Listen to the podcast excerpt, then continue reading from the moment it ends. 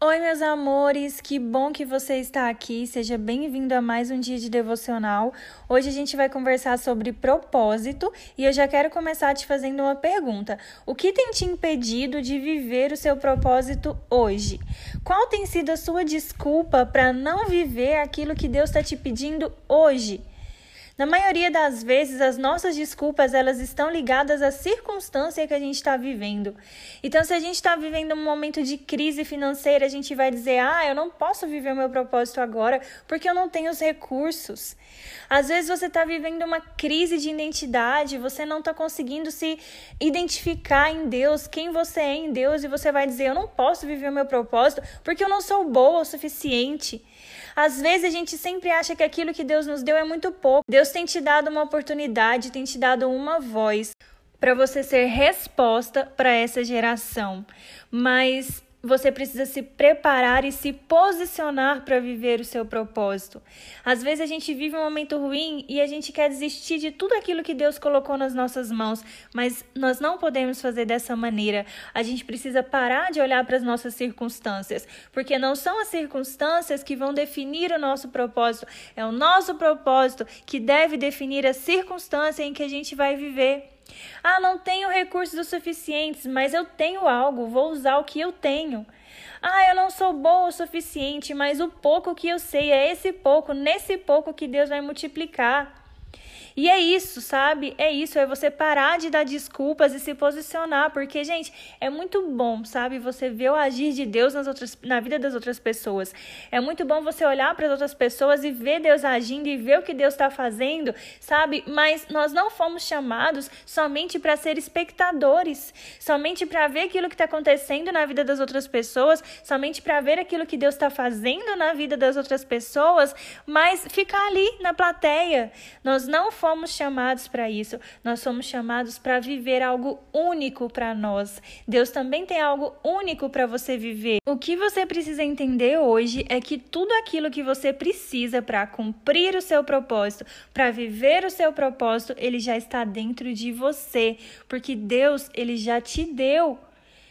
Então para de dar desculpas de falar que você não tem o suficiente. Ele já colocou aí dentro de você, e se você ainda não tem feito nada com isso, é porque você não entendeu o propósito de Deus que está sobre a sua vida. E às vezes você está aí pensando e vai me dizer: ah, mas eu não tenho propósito. Ah, mas eu não sei qual é o meu propósito. Ah, mas eu não sei para que, que Deus me chamou, para que, que, que Deus me levantou. Olha só o que você precisa entender hoje: é que a maioria das pessoas que começaram a viver o seu propósito em Deus, elas não estavam paradas no tempo, estagnada, esperando uma resposta de Deus. Elas estavam agindo, elas estavam servindo em alguma coisa. A maioria das pessoas, gente, não descobriu o seu propósito enquanto não fazia nada, sabe? Descobriram justamente porque estava fazendo algo, porque estava servindo em algo. E ali, enquanto elas serviam naquilo ali, isso ia fazendo sentido ou não. E eu vejo muitas pessoas preocupadas demais em descobrir um chamado, um propósito, mas não entendem que há um propósito maior, que há um chamado maior para o qual nós fomos criados, que é viver para a glória de Deus. E é nisso que a gente precisa focar, sabe?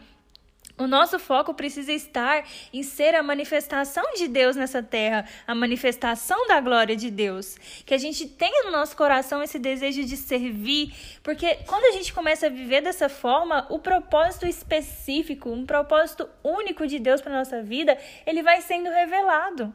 Agora, se você não faz nada, se você não usa o que Deus te deu, Deus te deu um dom, você não consegue usar porque você fica dando desculpas. Deus te deu um talento, você deixa esse talento morrer, enterra seu talento e não faz nada com isso. Assim, gente, você tá dizendo claramente para Deus: olha, Deus, não, não entendi a importância daquilo que o Senhor quer fazer na minha vida. É exatamente isso que você está dizendo para ele. Quando você para no tempo, quando você deixa de usar os recursos que Deus te deu, quando você deixa de fazer algo devido à circunstância que você está vivendo. Então, bora mudar de posição hoje. Bora nos despertar para viver o nosso propósito, para cumprir o nosso propósito. E antes de nos preocupar em viver um propósito grande e viver o um propósito específico para nós, vamos entender que há um chamado maior para todos nós e que é nisso que nós devemos nos apegar primeiramente.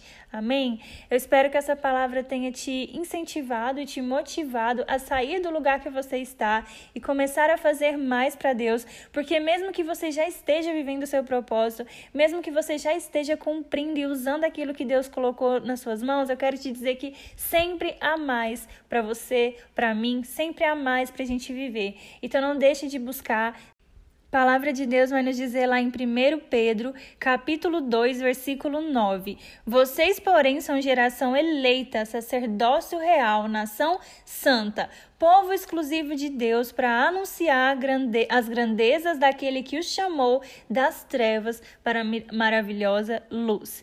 E é isso, nós fomos tirados das trevas e hoje vivemos sobre a luz que é Jesus Cristo. Já falamos sobre essa luz aqui essa semana. Nós somos povo exclusivo e escolhidos de Deus. Nós temos um objetivo, um chamado maior de anunciar as grandezas daquele que nos tirou das trevas e nos trouxe para a luz. Então vamos nos apegar a isso, vamos parar de dar desculpas, vamos parar de dizer que não temos como fazer, que não sabemos como fazer e vamos começar a servir e nos deixar sermos usados naquilo que Deus quer nos usar, porque eu tenho certeza que grandes coisas Ele irá fazer através da minha vida, da sua vida, da nossa vida. Eu creio nisso, espero que você creia também. Não deixe de compartilhar essa palavra e amanhã a gente se encontra aqui novamente. Um beijo para você.